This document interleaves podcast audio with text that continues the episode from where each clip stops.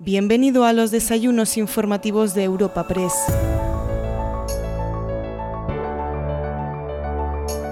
En esta ocasión recibimos al alcalde de Madrid, José Luis Martínez Almeida, en los desayunos informativos Madrid de Europa Press. A escasas semanas de las próximas elecciones municipales recibimos a nuestro invitado y para su presentación contamos con el presidente de la Junta de Andalucía, Juanma Moreno, quien dará paso al alcalde de Madrid. La exposición inicial de José Luis Martínez Almeida, será Cristina de la Rica, delegada de la Comunidad de Madrid en Europa Press, la que mantendrá un breve coloquio para trasladar algunas preguntas de los asistentes a esta cita. Clausurando este desayuno informativo Madrid, podremos escuchar a Alfonso Bullón de Mendoza, presidente de la Fundación Universitaria San Pablo CEU. Este evento llega a tus oídos gracias al patrocinio de Gran Thornton, Ibercaja y Valdecarros Madrid.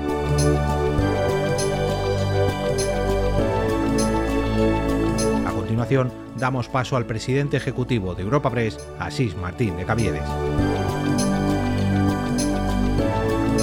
Buenos días a todos y todas.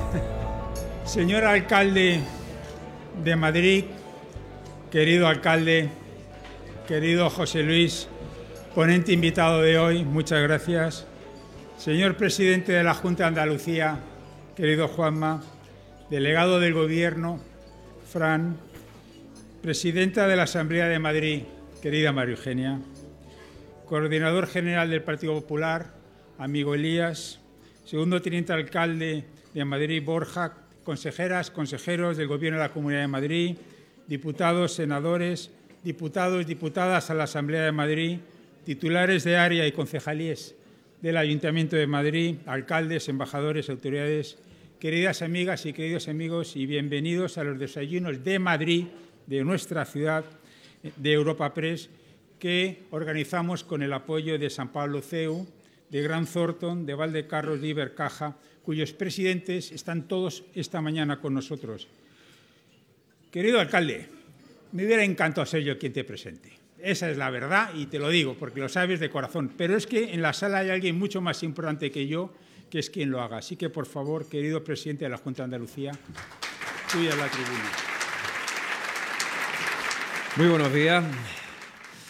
Bueno, estimado Asís, perfectamente podías haberlo presentado. Ya cuando uno está en, el, en la titularidad de, del atril, uno puede hacer lo que quiera. Yo voy a dar la conferencia del alcalde y me quedo tan ancho. O sea, le voy a pisar todo. A ver, a ver lo que dice. No, fuera broma, muchas gracias, querido presidente de Europa Press, eh, como siempre, por organizar este tipo de eventos que son eventos fundamentales, eh, especialmente en estos tiempos, eh, eventos que sirven para reflexionar, para debatir, para, en definitiva, conocer aún mejor no solamente el perfil de, de dirigentes políticos y sociales, sino también cuál es su proyecto y cuáles son sus objetivos a futuro, en este caso una ciudad tan importante para España como es nuestra capital, como es Madrid. Saludar evidentemente al alcalde de Madrid, al que después voy a hablar de él, como no puede ser de otra manera, y después, por tanto, me ahorro algunos calificativos, adjetivos, sustantivos que voy a utilizar a lo largo de mi intervención. Saludar también a la delegada de Madrid en Europa Pre, a Cristina de la Rica, que también está con nosotros, a la presidenta de la Asamblea de Madrid, que nos acompaña como, como es habitual en todos estos eventos. Muchas gracias por estar aquí. Presidente de la Fundación Universitaria de San Pablo ACEU, a los embajadores acreditados en España, que hoy también eh, están con nosotros, al delegado del Gobierno en la Comunidad de Madrid, que también está con nosotros, al que saludo cordialmente, a los consejeros de la Comunidad de Madrid aquí presentes, diputados, senadores parlamentarios de la Asamblea, Hoy hay sesión en el, las Cortes, por tanto, muchos de ellos me han mandado mensajes no podían estar. Al coordinador general del Partido Popular a nivel nacional, a mi compañero y amigo Elías Bendodo, a los alcaldes de la Comunidad de Madrid, eh, al presidente de la Cámara de Comercio de Madrid también, Ángel, que está con nosotros, al presidente de CEIN, a Miguel Garrido, que también lo he saludado antes, representantes de muchas empresas destacadas que, que he podido saludar y que no me voy a detener por no extender más los saludos, representantes de autoridades, asociaciones, medios de comunicación, en definitiva, muchos e importantes eh, representan el día de hoy. Bueno, muchas gracias a Europa Press y, como decía, a su presidente, a Asís Martín de Caviedes, por ser una vez más unos excelentes anfitriones en este acto con gran éxito, como ya he podido comprobar, de convocatoria y además con una organización, como también es habitual en Europa, excelente. Muchas gracias también al protagonista del acto, que no es otro que el alcalde de Madrid, eh, por la amabilidad, en este caso, de contar conmigo para esta presentación. Una tarea que debo, en fin, que debo confesar que es realmente sencilla, porque José Luis Martínez Almeida no necesita ningún tipo de presentación. José Luis, te lo agradezco porque cualquier ocasión, como tú sabes, es estupenda para venir, venir a Madrid. Es verdad que ahora estamos un poquito más atareados y una visita relámpago, pero como muchos de ustedes saben, yo he vivido en Madrid 18 años. Eh, es una ciudad que, que tengo como mía, que que he pasado años muy importantes de mi vida aquí, con mis hijos, antes de volver a recalar en Andalucía, y por tanto no es ajeno a mí cualquier cosa que suceda en esta gran metrópoli, en esta gran ciudad. Por tanto, encantado de estar aquí, encantado de estar aquí. Y además pone de manifiesto que más allá de la amistad que evidentemente tengo con él, hay sintonía en la forma de entender la política como una palanca de transformación y de progreso. ¿no? Bueno, conozco a José Luis Martínez Almeida desde hace tiempo y tengo que decir que es un político, no sé cómo calificarlo, es un político distinto. Yo diría que es distinto. Tan distinto que hay quien dicen que Almeida es el antipolítico. Además de recitar de memoria la Constitución, cosa que he podido comprobar, y no solo eso, sino capaz de memorizar cosas que a mí me parecen sorprendentes, y yo me siento incapaz de hacerlo, Almeida es capaz de dejar frases que bien podrían ser esculpidas en mármol. Una de ellas, y la comparto además con alegría, la política tiene que molestar lo menos posible. Completamente de acuerdo, la política no puede ser un obstáculo ni puede ser un lastre para el desarrollo, el avance y el progreso de ninguna sociedad. Otra también la comparto, aunque con menos entusiasmo. La erótica del poder no funciona. Yo creo que tú lo has comprobado bien. Esta, me entusiasma bastante menos, esta frase de de que no funciona. Yo creo que no es que no funcione en todos los casos. Yo creo que habrá algunos casos en los que funciona más y otros funciona menos. Yo creo que debes de afanarte en comprobarlo, en comprobarlo. Bueno, bromas aparte, José Luis concibe y ejerce la política como una actividad útil a los ciudadanos. No es alcalde de Madrid por aspiraciones personales, eso es evidente. Tiene formación, tiene currículum y talento de sobra para cualquier estar, en cualquier otro sitio. Madrid es la capital de España y Almeida además eh, la ha consolidado como una ciudad orgullosa, una ciudad eh, consciente del enorme potencial que tiene y consciente del papel que tiene que jugar en el conjunto de España y de Europa. Almeida ha convertido a Madrid en el escaparate de España ante el mundo y ese camino quiere andar para hacer de Madrid un referente mundial. José Luis habla con pasión, y lo vamos a comprobar en tan solo unos minutos, con mucha pasión de Madrid, y, eso es algo que tiene que tener un alcalde. Un alcalde tiene que creer en, su ciudad y tiene que defenderla y tiene que hablar como él habla siempre con esa vehemencia y esa pasión que le caracteriza del amor que le tiene a Madrid. Siempre me dice que esta es una ciudad especial y es verdad que lo es que es la capital de España y una gran urbe europea, pero también tiene, yo diría, un estilo propio, una calidad de vida y una energía que la hacen probablemente distinta a todas las demás ciudades. Está convencido, y estoy de acuerdo con él, de que Madrid es una ciudad amable, que no quiere enfrentamiento, que no quiere fronteras. Por eso gobierna para todos los madrileños, piensen lo que piensen, sean como sean, porque en esta ciudad se respira libertad. Madrid es la ciudad donde todo es posible. Es referencia en España de progreso y de bienestar y está además en el mejor momento, yo diría, de su historia, después de una legislatura en la que se ha relanzado la confianza y se ha avanzado mucho. No sería lógico ni comprensible que Madrid truncara este camino para dar paso a la división, al sectarismo y las políticas limitadoras tanto de oportunidades y calidad de vida. Ahí está el ejemplo de Andalucía, cuando las cosas van bien, hay también un gobierno dispuesto a trabajar con seriedad para que las cosas avancen. Y los ciudadanos terminan por respaldar. Pasó en Andalucía y va a pasar, evidentemente, en la ciudad de Madrid y en la Comunidad de Madrid. El ruido permanente, la confrontación y el desgobierno hunden las posibilidades de crecer, de crear empleo, ahuyentan la inversión y paralizan el bienestar. Lo hemos visto en otros territorios de España, que cuando las cosas no se hacen con equilibrio, cuando las cosas están en permanente confrontación, al final es muy difícil en ese ecosistema poder desarrollar inversiones y, por tanto, generar progreso y bienestar. Por eso los ciudadanos eligen estabilidad, eligen ilusión, eligen optimismo, que es lo que representa Martínez Almeida en Madrid. Un alcalde con ilusión, con ganas de seguir avanzando, con un proyecto ambicioso para que Madrid mantenga una posición de prestigio en los rankings internacionales. Es, él dirá muchas más cosas, pero yo algunas cosas he mirado, mejor ciudad para invertir del sur de Europa, ni más ni menos cuarto poder financiero más importante de Europa y mejor destino turismo de reunión por cuarto año consecutivo. Qué curioso, cuarto año consecutivo que coincide con los cuatro años en el que ostenta la representación máxima de esta ciudad.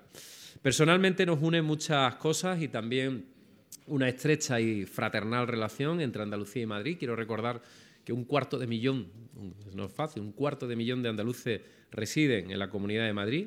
También los madrileños son los españoles que más visitan Andalucía, 3,2 millones eh, de madrileños lo hicieron en el año 22, por tanto es un destino preferido y ese vínculo Madrid con Andalucía es muy amplio. Y yo quiero seguir colaborando, como no puede ser de otra manera, con Madrid. Quiero que sigamos trabajando con políticas que pueden estar alineadas, que funcionan para mejorar nuestro territorio y también para contribuir al progreso de nuestro país, de España. Hoy, y esto es una pequeña, meto la patita de mi libro, hoy Andalucía es una comunidad ambiciosa, inconformista, innovadora, tengo que vender mi tierra, tú entiéndelo, entiéndelo.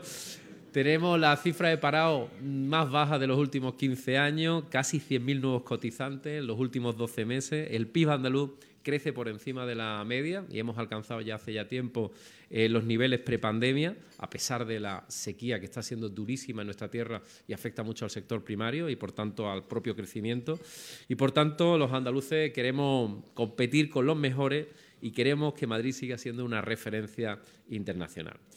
En definitiva, y voy a ir terminando, evidentemente, España necesita que Madrid no retroceda que no se hunda en un desgobierno de política sectaria antigua, que no dé pasos atrás. Madrid es la capital de un gran país, de una gran nación que es España. Y como gran nación que, somos, necesitamos una ciudad de referencia, una ciudad que sea símbolo, símbolo primero de fraternidad y unidad, como lo representa Madrid, y creo que lo hace de una manera claramente eficaz, sino también una referencia que pueda ser también competir y que pueda competir con las ciudades más ambiciosas e importantes que hay en el mundo. A Madrid le sienta muy bien la suma de políticas de éxitos compartido por la comunidad autónoma y por el ayuntamiento y la doble A de Ayuso y Almeida es una garantía para el futuro de Madrid y es una garantía también para el conjunto de España. Estoy seguro de que si los españoles añaden la A de Alberto Núñez Feijóo, las posibilidades de la comunidad, eh, digamos, prósperas como Andalucía y Madrid serán todavía mucho mayor. Imagínese esa triple A Alberto Ayuso Almeida, las tres A en mayúscula, que al igual que ocurre en términos financieros con esa triple A, representará la máxima calificación de solvencia política tanto para Madrid como para España. Y termino volviendo a hablar de nuestro protagonista. José Luis Martínez Almeida es un fenómeno, un fenómeno político. Aguanta bien, bueno, como no puede ser de otra manera. Tuve compartí el fin de semana pasado, el sábado, la final de la Copa del Rey, que ganó el, Madrid, y él estuvo elegante, como siempre, elegante, sensato, educado. fue correcto, fue correcto en todo momento, a pesar de que su Atleti no estaba en esa final. Bueno, es un tipo brillante con una memoria asombrosa que sabe de casi todo. Yo aprovecharía ahora para preguntarle cosas, sabe casi todo. Es un hombre cercano, una persona muy cercana, tiene gracia en Andalucía diríamos que, tiene arte, tiene arte tío. Es trabajador, sabe gestionar, sabe dialogar, que creo que es una, una de las facultades que tenemos que tener cualquier gestor público. Y la prueba es que ha sabido mantener un gobierno de coalición del principio al fin, cosa que es muy complicado, que yo lo he vivido también, muy complicado y él lo ha conseguido. Pero sobre todo eso, Almeida tiene algo que en política no tiene precio. Almeida es auténtico. Almeida es de verdad, que eso es muy importante. Alguna vez él ha dicho de sí mismo que es el, yerno ideal. Yo se lo he escuchado alguna otra vez. Eso, querido José Luis, todavía lo tienes que demostrar. Porque eso está muy bien, pero algún día, algún día tendrás, algún día tendrás que demostrarle a tu futura suegra que es el yerno ideal. Ahora, si no lo demuestra nunca, es muy fácil decir las cosas. Esto hay, hay que mojarse.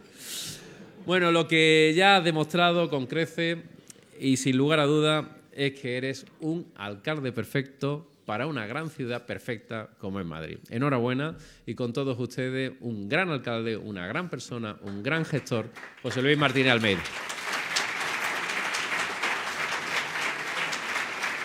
Queridísimo presidente de la Junta de Andalucía, querido Juanma, presidente de Europa Press, querido Asís, delegada en Madrid, eh, Cristina, presidente de la Fundación Universitaria San Pablo CEU, delegado del Gobierno en Madrid, presidente de la Asamblea de Madrid, patrocinadores de este desayuno, diputados, senadores, consejeros de la Comunidad de Madrid, concejales del Ayuntamiento de Madrid, miembros de la lista al Ayuntamiento de Madrid, eh, representantes eh, de CEIM, de la Cámara de Comercio, de empresas aquí en Madrid, señoras y señores. Comparezco nuevamente en este foro de Europa Press, lo hice cuando era un portavoz de la oposición en el Ayuntamiento de Madrid, cuando era candidato en el año 2019 como alcalde y ahora como alcalde, pero sobre todo como candidato para prolongar el momento que vive la situación de Madrid a partir de las elecciones del 28 de mayo de 2023. Y lo hago así gustoso en la convicción de que estoy en una de las grandes casas del debate y de la garantía de un derecho fundamental como la transmisión de la información veraz a los ciudadanos, fundamento de la democracia. Y lo he hecho con el prólogo de tener el honor y el privilegio de que me haya presentado un amigo, un compañero de partido, un extraordinario político y el mejor presidente, sin duda, que puede tener Andalucía. Y es que Juanma Moreno es ese espejo en el que nos miramos en el Partido Popular. Es el ejercicio de un liderazgo transformador, fundamentado en las políticas de un partido como en el nuestro, pero basado en el liderazgo de una persona que nos sirve de inspiración en la España que vivimos, en la España de los bloques, de las trincheras y del enfrentamiento. Juanma Moreno y Andalucía es un oasis, porque Juanma entiende la política desde gobernar para todos, desde la capacidad de llegar a acuerdos, desde la capacidad de diálogo y, por tanto, desde la capacidad de conformar amplísimas mayorías sociales, que no siendo estando necesariamente identificadas con todas nuestras políticas, con todas nuestras ideas y con todas nuestras convicciones, sí entienden que el Partido Popular es el cobijo y el instrumento adecuado para que una sociedad pueda progresar. Porque Juanma Moreno nunca nunca se resignó a ese ejercicio de fatalismo que suponían los gobiernos del Partido Socialista durante 37 años en Andalucía. Nunca se resignó a esa condescendencia que había hacia Andalucía y hacia los andaluces. Y sí entendió el inmenso potencial que tiene la tierra más poblada, el territorio más poblado de España, con un talento inmenso e increíble al que solo había que dar la confianza necesaria para que como sociedad pudiera liderar el crecimiento y la transformación imparable. Y agradezco profundamente a Juanma también, porque sé que esta es su última salida de Andalucía antes del 28 de mayo. Y estoy seguro de que Juanma va a replicar en el ámbito municipal y en las diputaciones provinciales el éxito arrollador que tuvo en las elecciones autonómicas el año pasado y que sirvieron de inspiración, sin duda, para el cambio que en diciembre tiene que haber en España, fundamentado también en el liderazgo transformador de Alberto Núñez Feijó, pero también en la capacidad de llegar a una España que tiene que dejar atrás la polarización, la división y el enfrentamiento, que tenemos que sentar las bases de volver a preservar nuestro modelo de convivencia constitucional, que resumiríamos en que pensando muy diferente somos capaces de convivir de manera conjunta. Y eso es lo que Juanma ha demostrado que se puede hacer en Andalucía. Y esa política de transformación que ha llevado a cabo es una política de transformación que también el Partido Popular ha conducido y ha liderado en la ciudad y en la Comunidad de Madrid desde hace décadas. Y es que desde que Alberto Ruiz Gallardón fue, fue, presidente de la Comunidad de Madrid en el año 1995 y José María Álvarez del Manzano en el año 1991 fue alcalde de Madrid, ha habido un hilo conductor que explica la transformación y el momento de éxito y de eclosión que nos encontramos ahora mismo en esta ciudad al margen de los presidentes y de los alcaldes que ha habido, muy diferentes todos entre nosotros, pero conscientes, sin duda, de que debíamos situar a Madrid en el lugar y en la situación que merece. Porque hace unas décadas creo que todos tenemos conciencia de que Madrid era la capital política, la capital administrativa de España, pero no ejercíamos el liderazgo que nos correspondía para la transformación a mejor de la España constitucional. Éramos en ocasiones ese poblachón manchego. No éramos el epicentro económico, no estaba aquí. El epicentro económico, industrial de España no se situaba precisamente en la ciudad de Madrid. No éramos una ciudad identificada por su cosmopolitismo o por su actividad cultural. No éramos precisamente la ciudad que somos en este momento o el mejor reflejo de la España constitucional. Hace apenas unas décadas, los gobiernos del Partido Popular y sus líderes tuvieron una visión, y es transformar a Madrid en el motor económico, social, cultural, institucional que somos en este momento. Nos ha llevado mucho tiempo conseguirlo. Nos ha llevado mucho tiempo y mucho esfuerzo pasar de ser esa capital administrativa, esa capital política, que honraba con orgullo el legado que supone ser la capital de España, pero que no ejercía el liderazgo que nos corresponde y que tenemos en estos momentos. Y esas tres décadas han sido una aventura apasionante que partieron de una premisa imprescindible desde el primer momento, que para que Madrid pudiera progresar, los gobiernos teníamos que dar un paso atrás y, por tanto, molestar lo menos posible, y la sociedad tenía que dar un paso adelante, que es la convicción de que son los madrileños y su talento, los que son capaces de generar las condiciones para que Madrid esté viviendo la mejor versión que nunca hemos tenido de esta ciudad, para que Madrid se encuentre en el mejor momento, sin duda, de nuestra historia reciente, y que desde los gobiernos lo único que teníamos que hacer era generar el marco y las condiciones para que la sociedad pudiera sacar todo su talento, para que la sociedad madrileña pudiera exprimir todo su potencial y, por tanto, para que la sociedad madrileña liderara ese motor de transformación nacional que en estos momentos es la ciudad de Madrid. Ha sido un largo proceso en que el hilo conductor han sido sin duda las políticas del Partido Popular, pero en la que sin lugar a dudas quien ha protagonizado de manera decisiva el éxito ha sido la sociedad madrileña. Y por eso podemos decir con orgullo en estos momentos que no hay sociedad más libre, más abierta, más próspera, con mayor capacidad de decisión que la sociedad de la ciudad de Madrid, que la sociedad de la comunidad de Madrid. Pero no podemos caer ni en la autocomplacencia ni en la autosatisfacción.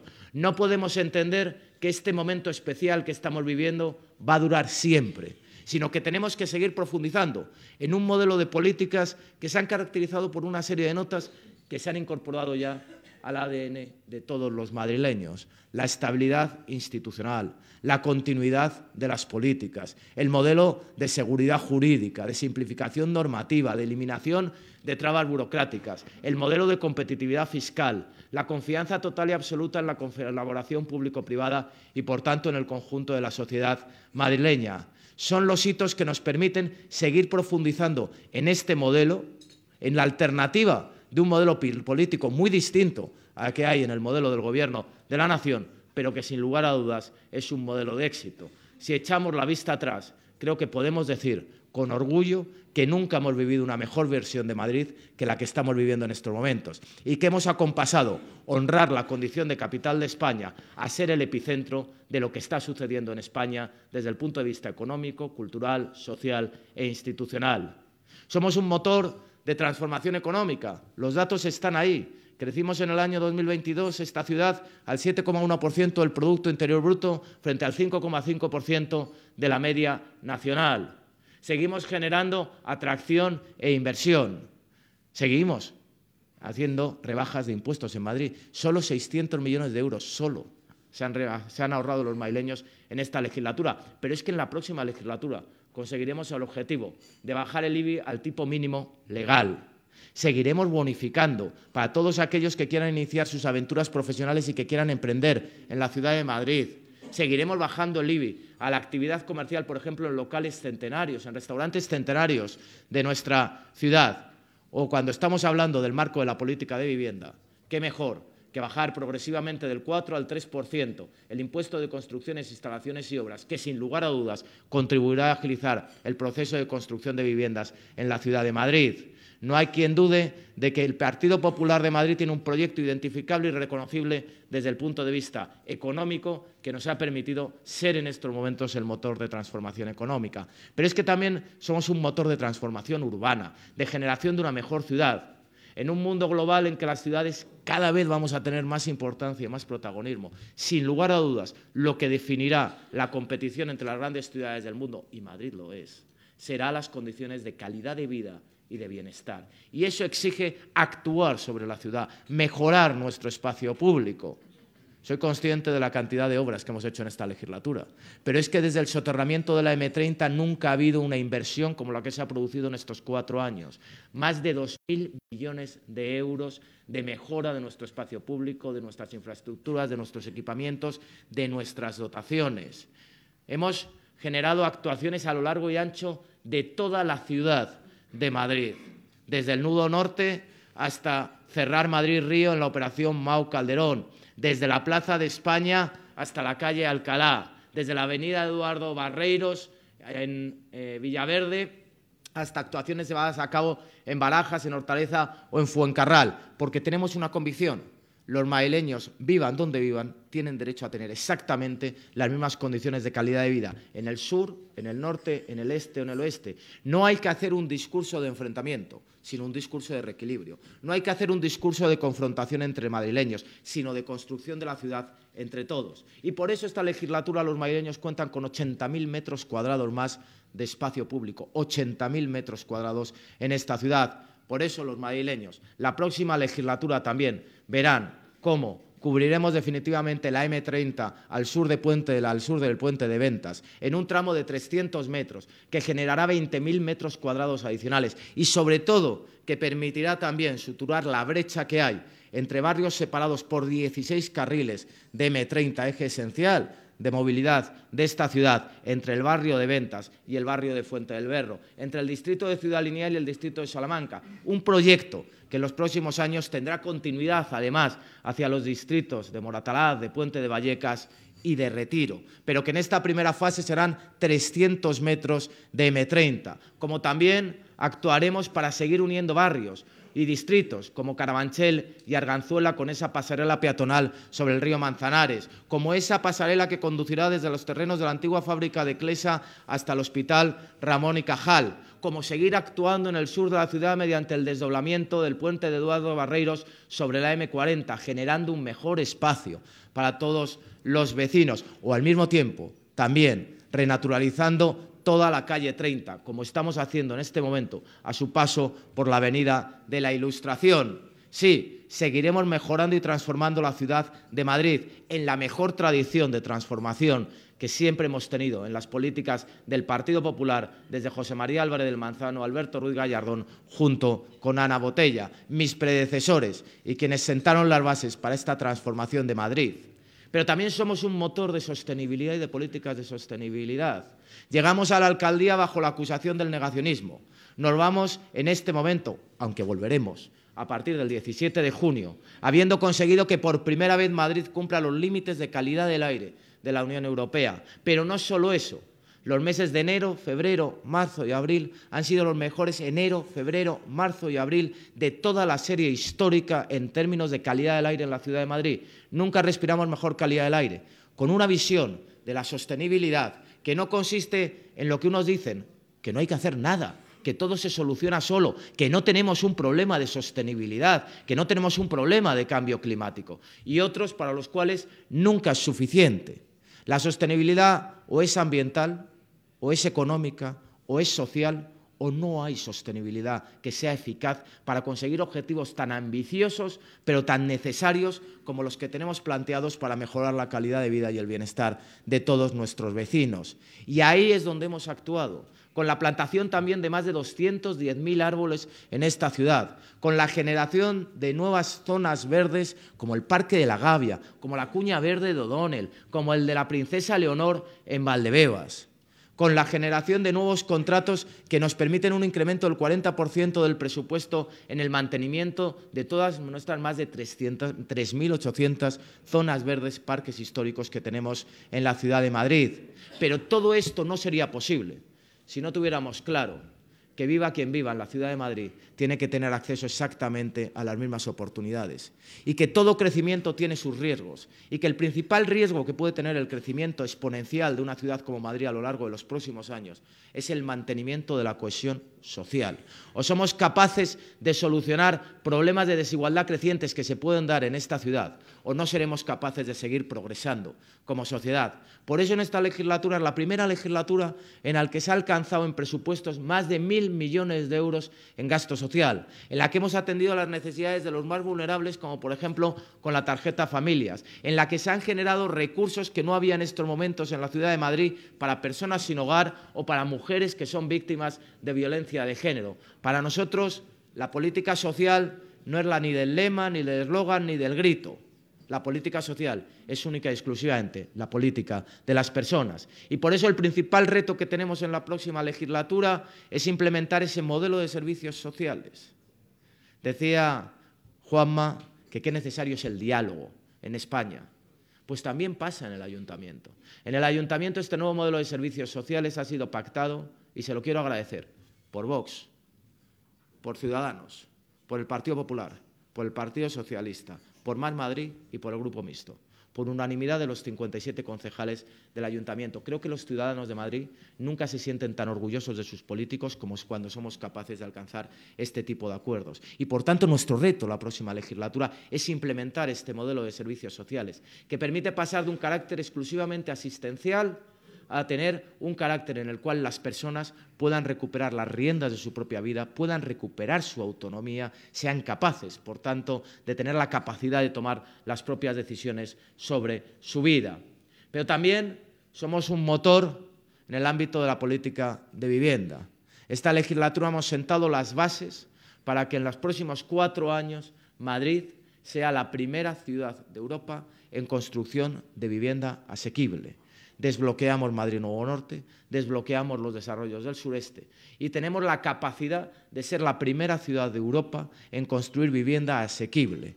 Y actuar sobre la oferta y no sobre la hiperregulación y la intervención es lo que nos va a permitir poder afrontar uno de los principales, sino el principal problema también que puede tener una ciudad como Madrid para poder seguir creciendo, que es la capacidad de que el talento pueda vivir en esta ciudad y, por tanto, la capacidad de que Madrid pueda seguir atrayendo y reteniendo talento, porque el factor diferencial, sin duda, va a ser ese, la atracción y la retención del talento en las grandes ciudades. Un modelo urbano que sin lugar a dudas alcanza del norte al sur, del este al oeste, que se vertebrará en torno a la operación de Madrid Nuevo Norte, en torno a la operación de Abroñigal, generando un eje entre por el Paseo de la Castellana, por el Paseo del Prado, con nuestro eje Prado Recoletos, desde Atocha hasta Vallecas, en que cualquier persona viva donde viva en la ciudad de Madrid va a tener una transformación urbana del espacio público y de generación de oportunidades y de crecimiento económico extraordinario.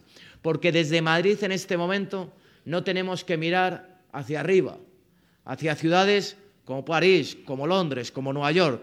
Les tenemos que mirar de igual a igual. No somos más, pero tampoco somos menos, porque nos lo hemos ganado. Si Londres es el epicentro de lo anglosajón, Madrid es el epicentro de la hispanidad. Madrid es el epicentro de una cultura y de una lengua que nos une a más de 800 millones de personas. Somos la capital de Iberoamérica, en Europa. Somos la capital de una nación mediterránea. Somos la capital de la cuarta economía del euro, la segunda capital de la Unión Europea en términos de población.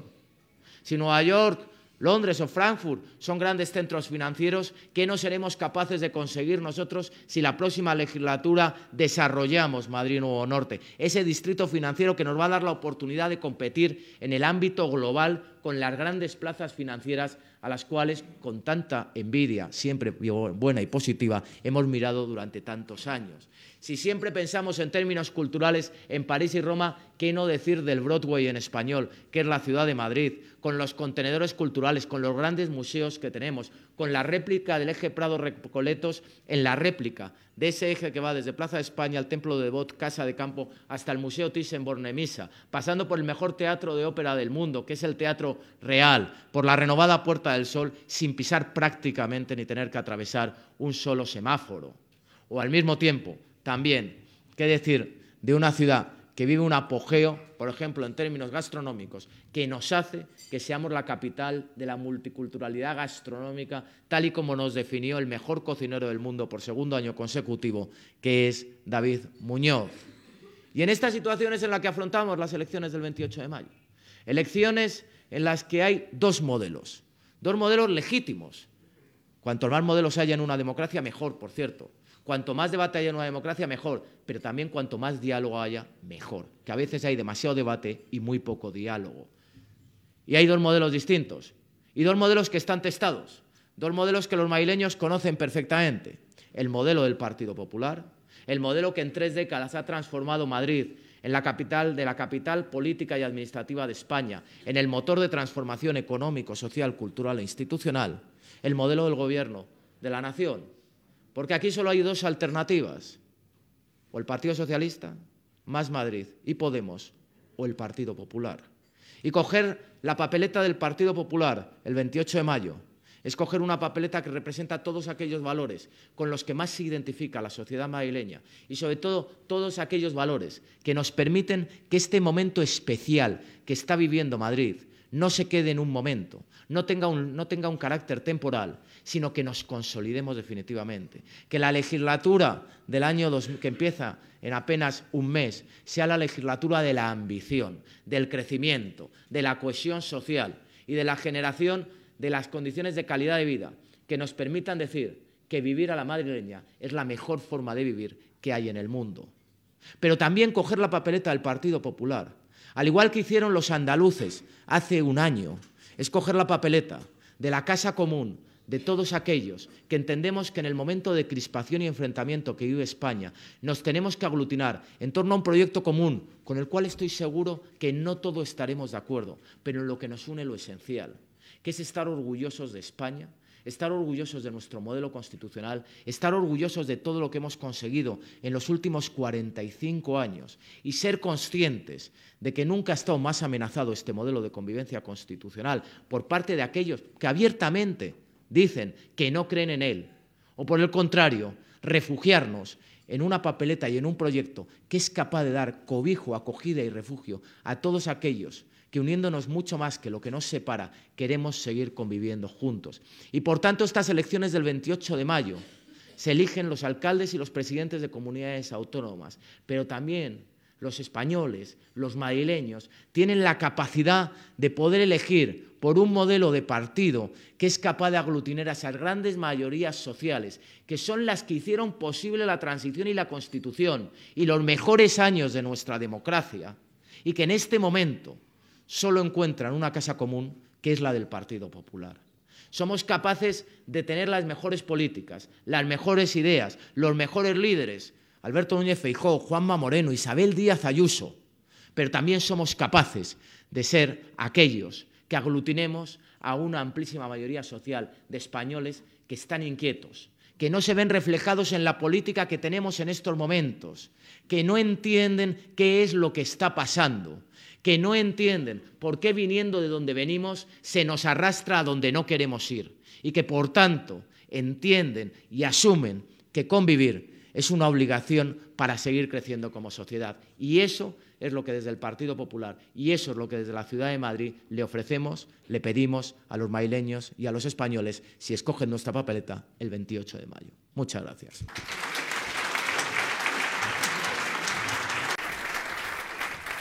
Buenos días a todos. Eh, muchas gracias, alcalde. Bienvenido de nuevo a los Desayunos Madrid. Mientras le ponen el micrófono, les recuerdo que la última vez que estuvo el señor Almeida en esta tribuna, quedaba un año para las elecciones municipales. Estamos a horas de que arranque oficialmente la campaña electoral. Vamos a abordar ese proyecto transformador, ha dicho, para la ciudad. Recuerdo a todos que pueden enviar cuestiones al candidato del PP a la alcaldía, que se presenta a la reelección, al correo preguntas eventos Señora Almeida, arranca mañana el primer acto con la presidenta regional. Eh, ¿Cuántos actos compartirán en estas dos semanas y con qué cargos del PP le vamos a ver en sus actos?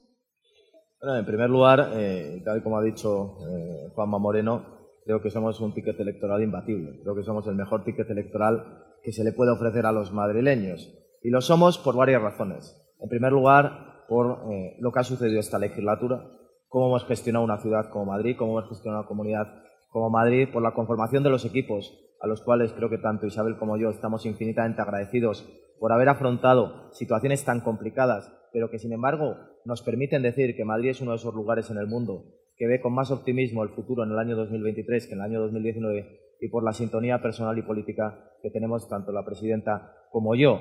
Sintonía personal y política que arranca de cuando en 2019 nos nominaron candidatos y fuimos recibidos con escepticismo, no cuando con desprecio. Creo que ya conocen a Ayuso y Almeida y ha desaparecido el escepticismo y el desprecio. Y por tanto hemos trabajado juntos. Vamos a estar juntos en esta campaña. Si digo la verdad, no sé exactamente cuántas son las veces que vamos a coincidir. Lo que está claro es que somos ese ticket electoral imbatible y por otra parte también vamos a tener la colaboración de numerosos compañeros eh, de partido. Ya he estado con Mariano Rajoy, con Juanma Moreno y en su última salida de Andalucía. El presidente Aznar también nos va a acompañar. Por supuesto, el presidente Núñez Feijó, que nos suma y mucho en Madrid. No sé cuántos actos va a realizar el presidente Sánchez en la ciudad de Madrid. Sí sé que va a estar el presidente Núñez Feijó y, por otra parte, también con toda la dirección eh, nacional. Hoy va a estar con la secretaria general Cuca Gamarra por la tarde, el coordinador general va a venir, espero contar también con el vicesecretario, con Miguel Tellado, con Pedro Royan, toda la dirección nacional se va a volcar también con la ciudad de Madrid y estoy profundamente agradecido por ello. Junto a Begoña Villacís, usted ha liderado el primer gobierno de coalición en la capital, a diferencia de otras coaliciones, PP Ciudadanos, como la propia Comunidad de Madrid o Murcia, ha culminado todo el mandato, lo recordaba hoy aquí Juanma Moreno. ¿Cuál ha sido la clave?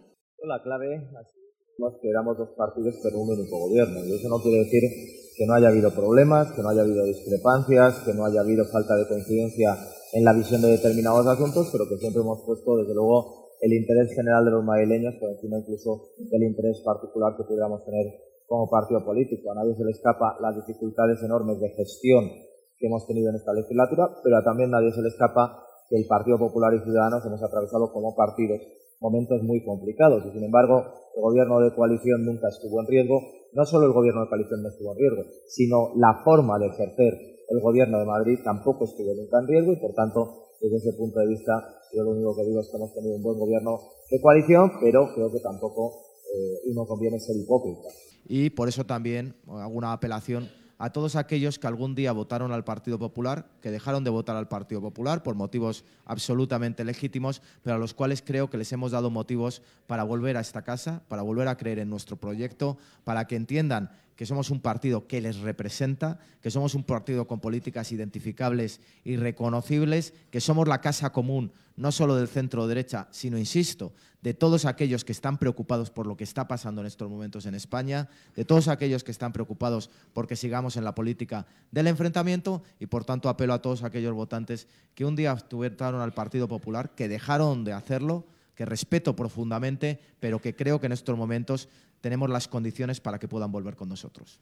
Usted ya ha manifestado sus dudas de que Ciudadanos entre en Cibeles y se ha lanzado a captar el voto de los naranjas. Si finalmente son decisivos para que usted pueda gobernar en la capital, ¿qué optará? ¿Por lo ya conocido o explorará esa vía con Vox? Sería mandar un mensaje equívoco a los madrileños que yo hablara en estos momentos de pactos y acuerdos cuando lo que estoy diciendo es que lo único que quiero pactar es con ellos y por tanto que mi propósito es tener un gobierno sólido, fuerte, estable y en solitario, porque creo, insisto, que en España necesitamos proyectos políticos que sean capaces de generar amplias mayorías sociales en base a unos principios que son comunes, lo cual no quiere decir que no haya diferencias también dentro de esos proyectos. Bastaría que no hubiera pluralidad y diversidad de pensamiento dentro de un mismo partido, pero que lo cierto es que creo sinceramente que necesitamos aglutinar amplias mayorías sociales y eso es a lo que yo me dirijo en estas elecciones, a convencer al más amplio número posible de madrileños de coger la papeleta del Partido Popular, no solo por la capacidad de gestión que hemos demostrado, no solo por haber colocado a Madrid tres décadas después en el mejor momento de nuestra historia, en la mejor versión de lo que nunca hemos sido como ciudad, sino también por la necesidad de dotar de estabilidad a la política.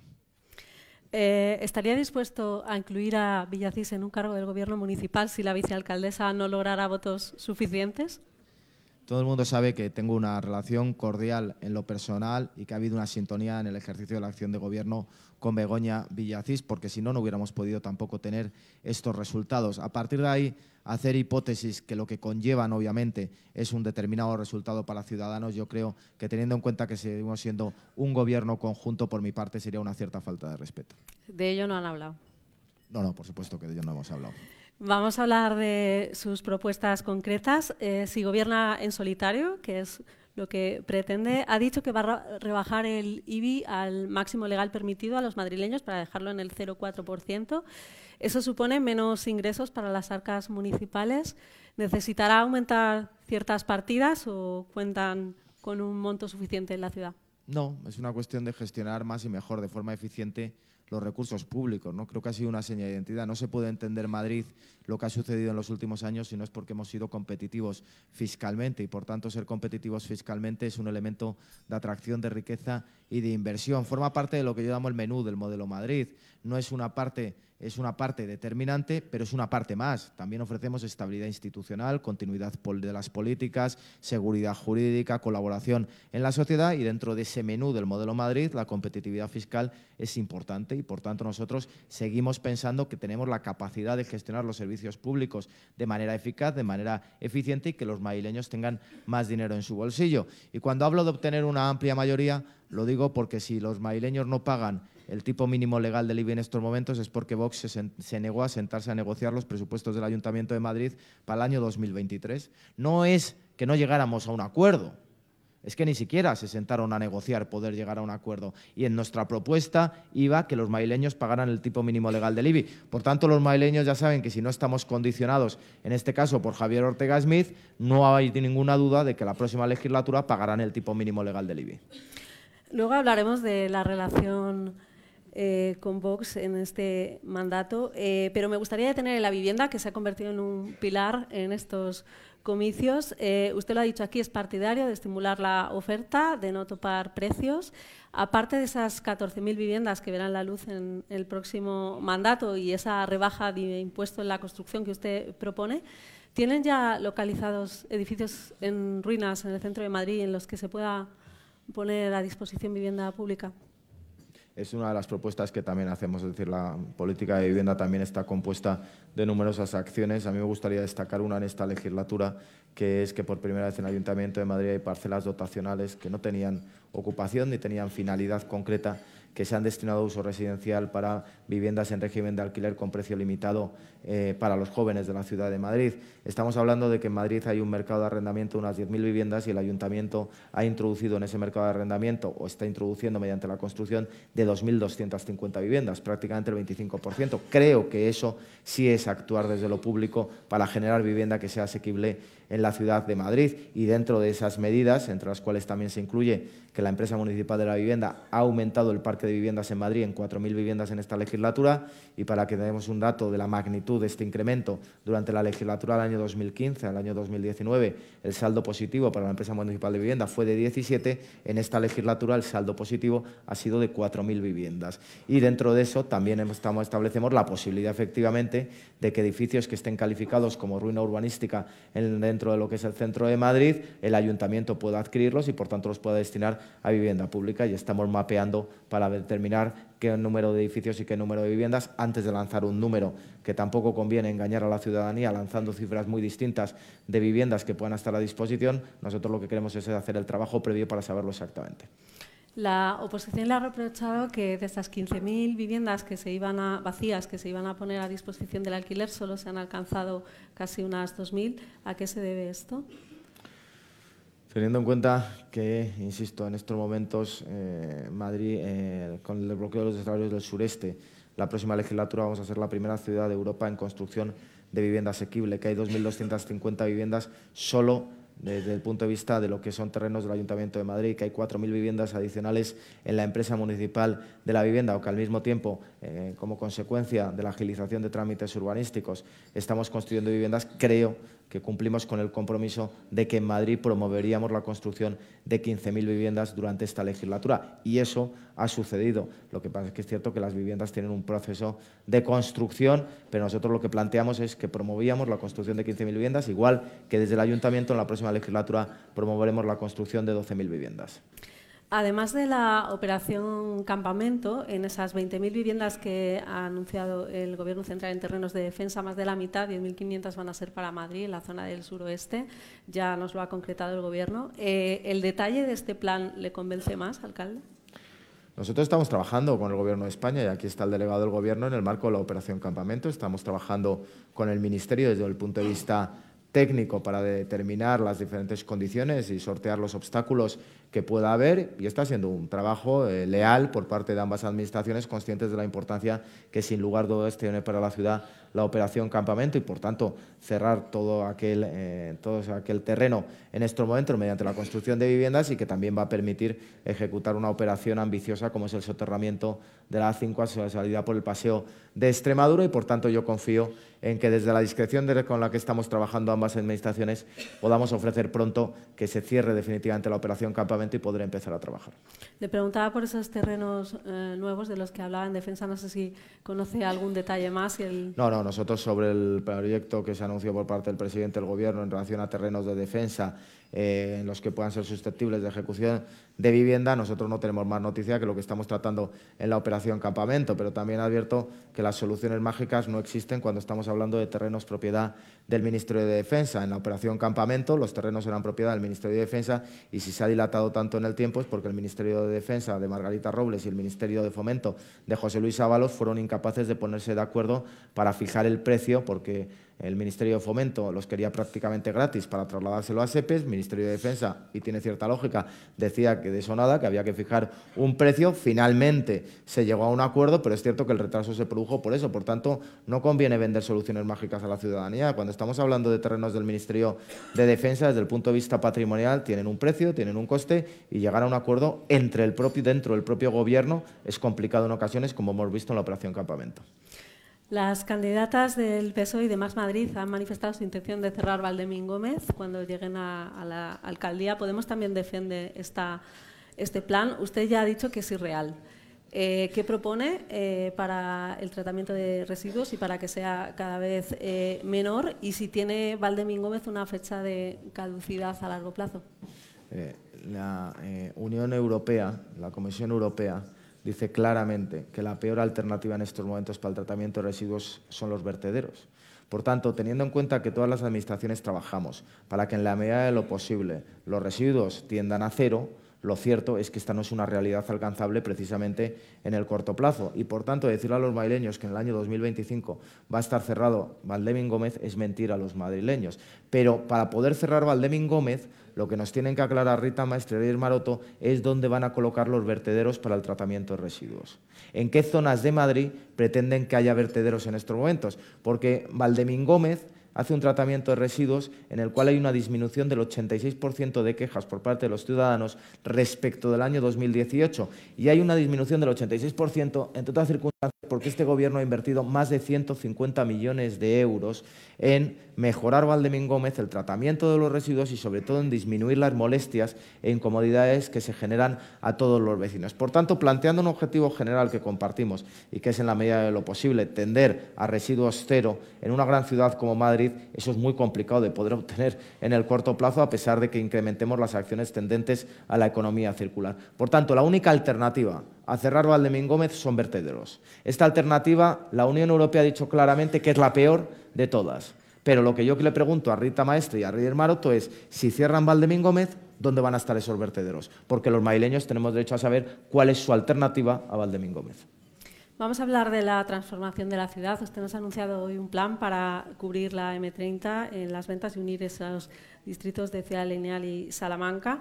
Eh, durante este mandato se han eliminado los escalestri de Pedro Boch y Joaquín Costa, pero se llegó a la conclusión de que no compensaba derribar el de Puente de Vallecas. ¿Qué solución van a dar para los vecinos de esta zona que siguen insistiendo en la eliminación de ese puente?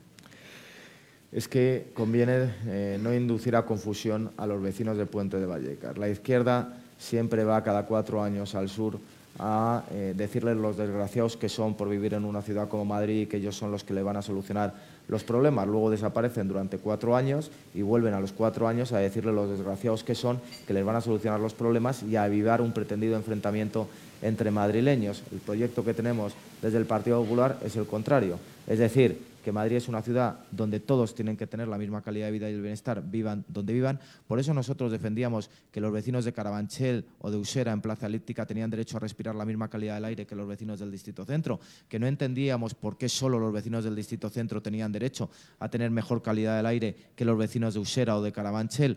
En este caso, nosotros le decimos a los vecinos de Puente de Vallecas que les están mintiendo, que no es un Scalestric, que no es un Scalestric como el de Joaquín Costa o el de Pedro Bosch, que no es un puente, que es la M30. Es decir, lo que, lo que plantea la eliminación los que plantean la eliminación de lo que denominan el puente o el escalestri de Puente de Vallecas, lo que están diciendo es que quieren eliminar la M30 a su paso por Puente de Vallecas. Y eliminar a la M30 a su paso por Puente de Vallecas es interrumpir la circunvalación de la M30 de Madrid y interrumpir la circulación de 170.000 vehículos que todos los días pasan por ese punto. Por tanto, que expliquen uno el coste económico que supone, cuál es el proyecto que tienen y por dónde van a dar salida a los 170.000 vehículos que circulan no por un puente, no por un escalestric, sino por la M30. Y nosotros lo que decimos es que efectivamente hay que encontrar una solución que mejore sin duda las condiciones de toda esa zona, pero que sea compatible con las exigencias de movilidad de la M30 y que nosotros vamos a trabajar junto con los vecinos de Puente de Vallecas para encontrar la mejor solución posible. Pero no lo vamos a hacer desde el engaño ni desde la mentira, sino desde el planteamiento razonable y realista de que lo que se pretende es, por parte de Rita Maestre, cortar la M30 en ese punto y dejar sin continuidad la M30. Es decir, dejar sin continuidad el principal eje que circunda toda la ciudad de Madrid y por el que todos los días van 170.000 vehículos, con un coste económico que nos van a tener que aclarar cuál es y con un proyecto que todavía no nos han dado. Y por tanto, a los vecinos del sur no hay que engañarlos. Lo que hay que hacer es darles las soluciones que nosotros les damos. La Puerta del Sol, el nuevo diseño ha suscitado críticas por la falta de árboles. Ustedes han prometido remodelar también una serie de plazas. Ahora me matiza. Eh, como Tirso de Molina, Dalí y Jacinto Benavente, no sé si han pensado ya el modelo para estas nuevas plazas. Respecto eh, de la Puerta del Sol, Mónica García el otro día creo que fue con un termómetro a medir la temperatura que había en la Puerta del Sol.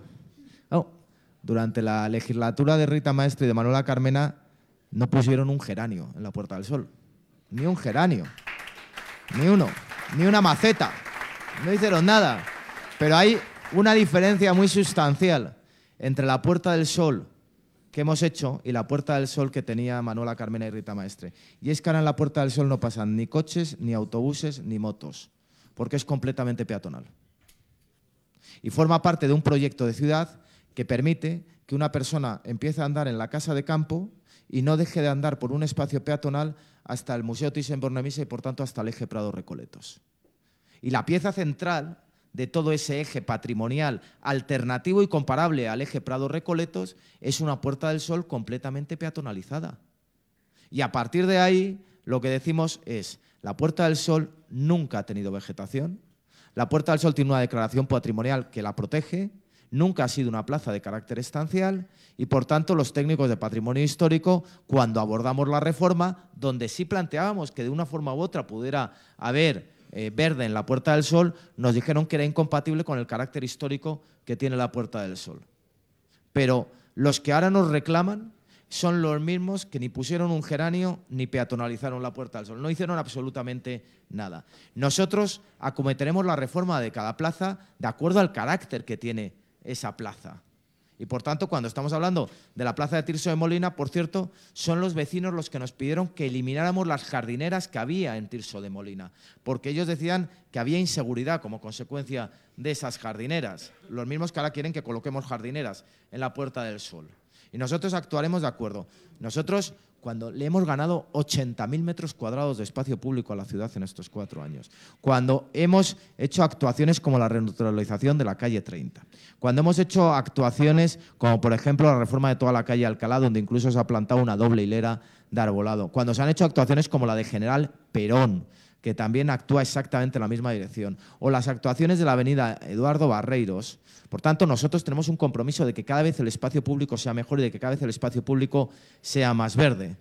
Pero lo que sí digo es que en el caso de la Puerta del Sol hemos peatonalizado, hace menos calor porque hay menos coches y menos autobuses, no como en la época de Manuela Carmena y Rita Maestre, y que al mismo tiempo los técnicos de patrimonio histórico, y algo de eso sé porque fui director general de patrimonio histórico cuando se reformó la Puerta del Sol por última vez, en el año 2009, entienden que no corresponde al carácter de la Puerta del Sol, ni a su dimensión histórica, ni a su declaración de bien de interés cultural.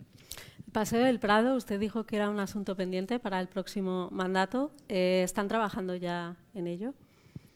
En mi opinión, desde luego, la vertebración futura de la ciudad de Madrid desde el punto de vista urbano va a pasar por ese eje esencial norte-sur, que es el Paseo de la Castellana, el Paseo del Prado, Recoletos, junto con Atocha hasta Vallecas, uniendo las dos grandes operaciones, una que ya está eh, desbloqueada y que está avanzando a los ritmos previstos, que es Madrid Nuevo Norte, y una segunda que nos permite cerrar definitivamente la ciudad por el sur y generar una oportunidad de reequilibrio territorial como no hemos tenido en estos momentos o en estos tiempos en la ciudad de Madrid, como es toda la estación logística de Adif en Abroñigal. A partir de ahí, una pieza central, sin duda, de toda esa zona es el eje Prado Recoletos, que tendremos que estudiar detenidamente, que en primer lugar lo que merece es una mejora en la conservación de todo lo que es el paisaje de la luz como patrimonio mundial, una mejora de esa conservación y que habrá que hacer también un estudio para una eventual reforma, siendo conscientes de que es el principal eje de movilidad norte-sur de la ciudad y que, por tanto, propuestas como las de Reyes Maroto de eliminar la mitad de los carriles en estos momentos es inviable por razones de movilidad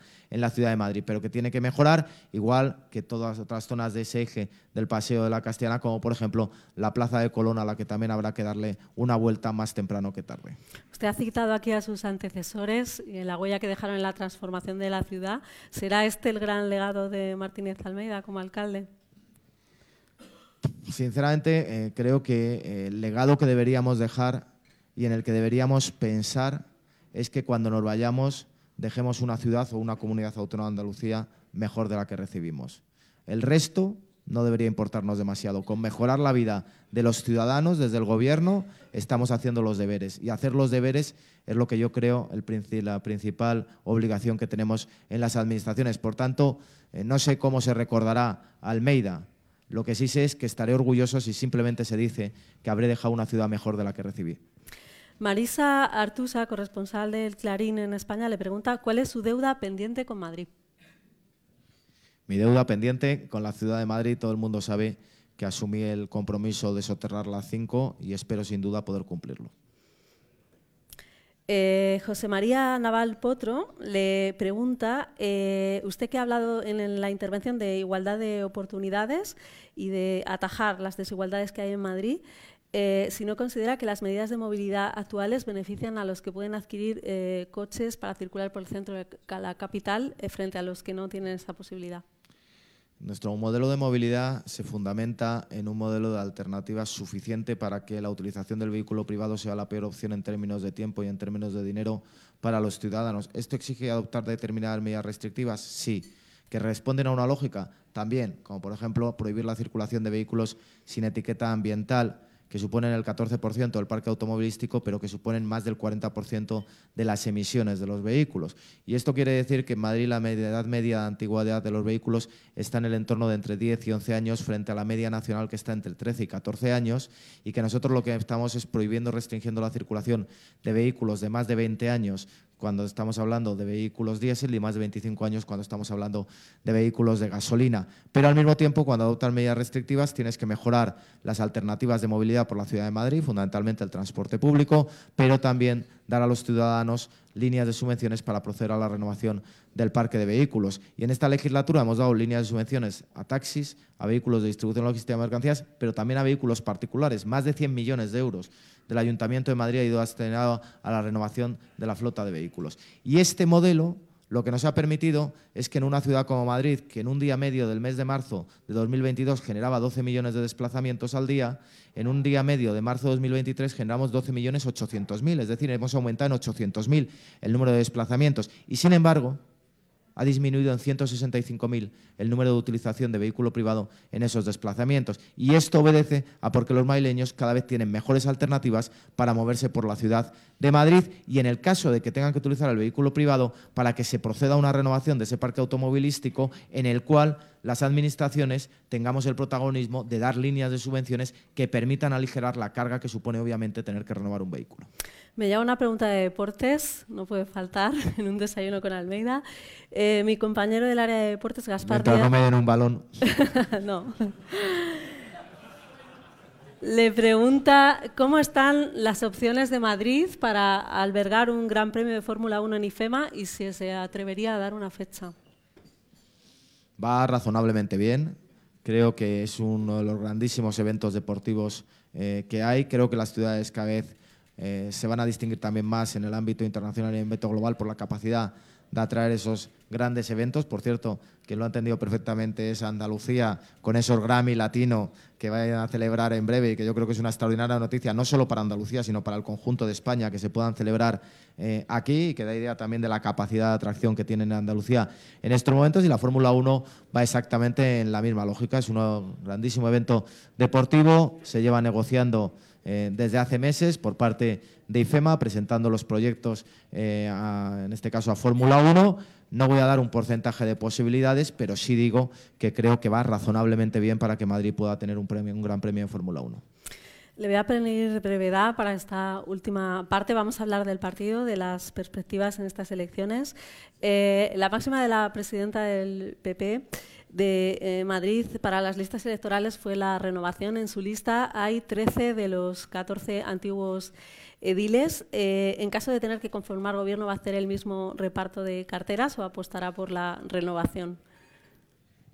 En primer lugar, eh, decir que aquí parecía que iba a haber un apocalipsis en la conformación de las listas electorales en la ciudad de Madrid y yo creo que no ha habido conformación más tranquila y más pacífica y con menos controversia que la que ha habido en este momento entre la presidenta y yo. La presidenta y yo tuvimos una reunión de menos de una hora, menos de una hora de reloj, en las cuales cerramos definitivamente las listas al Ayuntamiento de Madrid, junto con la participación también, por supuesto, de la Dirección eh, Nacional y me alegro, primero porque no haya habido un apocalipsis y segundo porque desmiente a todos aquellos que decían que aquí había una guerra interna y cruel entre diversas facciones. Aquí lo que hay es un partido unido para conseguir los mejores resultados electorales. Y en relación con la conformación del Gobierno, Vamos partido a partido. Primero hay que ganar las elecciones el 28 de mayo por la mayoría más amplia posible y posteriormente el 17 de junio se constituirá el ayuntamiento. Todo el mundo sabe que es una potestad del alcalde. Si los maileños después de las elecciones del 28 de mayo me otorgan su confianza,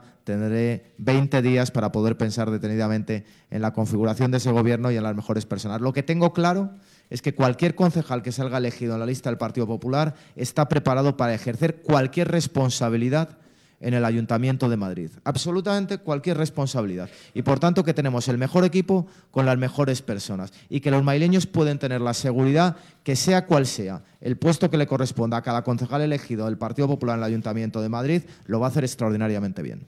¿Con cuántos concejales de Ciudadanos se negoció su paso al PP? ¿Perdón? ¿Con cuántos concejales de Ciudadanos se negoció su paso al PP?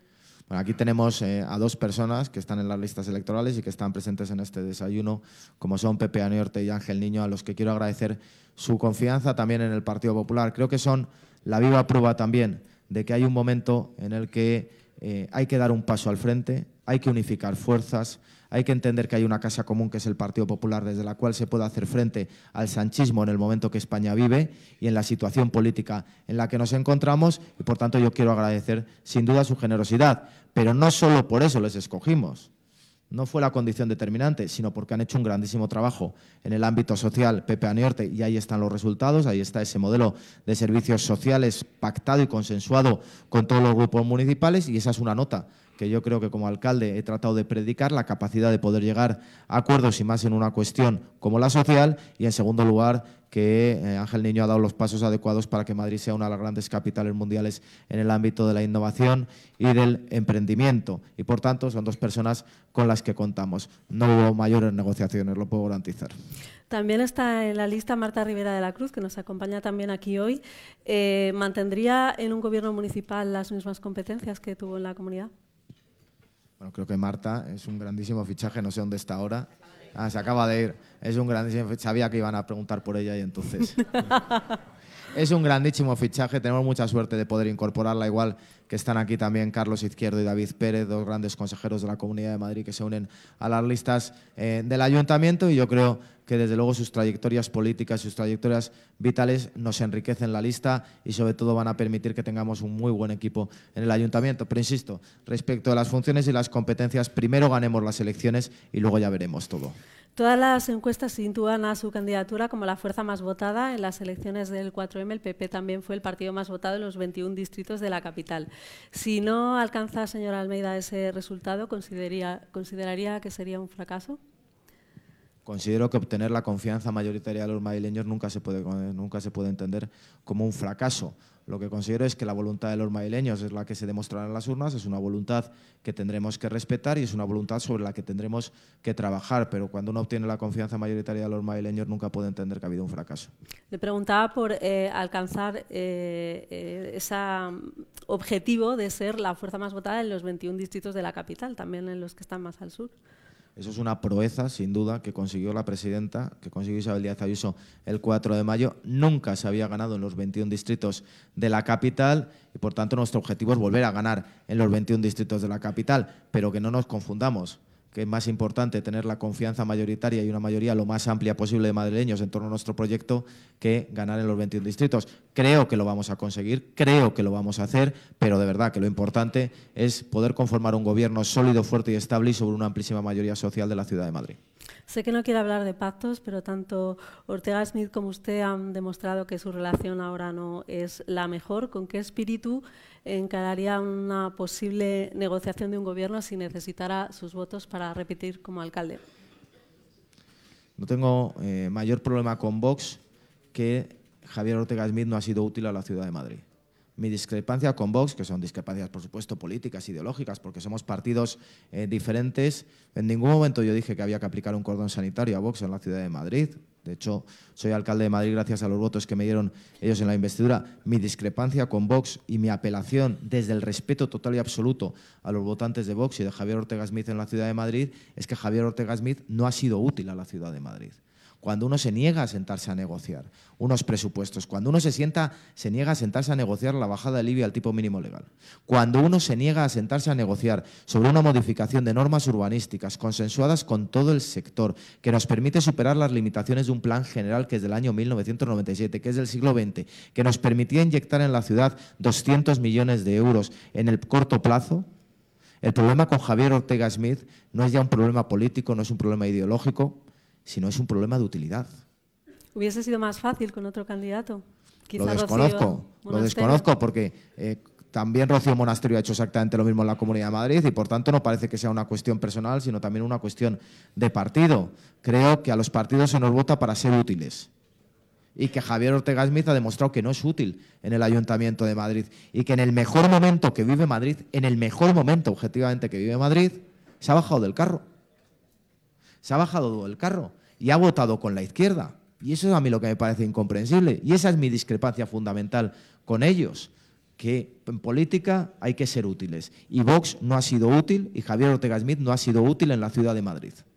Le lanzo una última pregunta. Fernando Jauregui, colaborador de OTR, le dice, alcalde, definitivamente y hasta donde usted sabe, ¿Va el PP a dar la batalla para llegar a un acuerdo con el PSOE para que gobierne la lista más votada y dejarse de pactos con extraños compañeros de cama? Bueno, nosotros, el presidente nacional lo planteó y parece una cuestión lógica, es decir, que en un momento de fragmentación, no solo política, sino social, que se respeten las mayorías sociales que se ven reflejadas en las urnas. Parece una cuestión lógica y por la cual se podría empezar a recoser la convivencia que necesariamente tenemos que recoser en estos momentos en España. Ahora el Partido Socialista se ha negado absolutamente en redondo. El Partido Socialista sigue pensando que es eh, mejor pactar con Bildu, que hoy hemos sabido que llevan sus listas a siete personas que han sido condenadas por delitos de sangre y a treinta y tantas por colaboración con eh, banda terrorista, que respetar la voluntad mayoritaria de los españoles en las urnas. Y ante esa tesitura, el Partido Popular siempre va a seguir en la lealtad a los españoles antes que a nuestros propios intereses como partido. Señor Martínez Almeida, ha sido un placer tenerle de nuevo en este foro dedicado a Madrid. Le deseo mucha suerte ánimo con la recta final de la campaña. Va a clausurar este acto Alfonso Bullón, presidente de la Fundación Universitaria San Pablo CEU, a quien doy ya la palabra. Se puede subir al atril. Muchas gracias. Sí, nos quedamos. Querido Asís, eh, simplemente felicitarte por haber reunido en este desayuno a dos de las personas más relevantes y con más proyección de la vida política española, como son el presidente de la Junta de Andalucía y el alcalde de Madrid. Eh, Juan Manuel Moreno Bonilla ha protagonizado una especie de milagro, haciendo que Andalucía, una región que durante mucho tiempo aparecía ser algo así como el hombre enfermo de España, pase a ser una de sus regiones más pujantes, una de sus regiones que aparece más como un modelo a seguir y a imitar. Todo ello gracias a la colaboración de su magnífico equipo y su magnífico talante de gobierno al que antes ha hecho referencia. De José Luis Martínez Almeida se puede decir, al igual que se decía del fundador de su partido, don Manuel Fraga, que es un hombre al que le cabe el Estado en la cabeza. Y, en su caso, con mucha más razón, puesto que se trata de un abogado del Estado.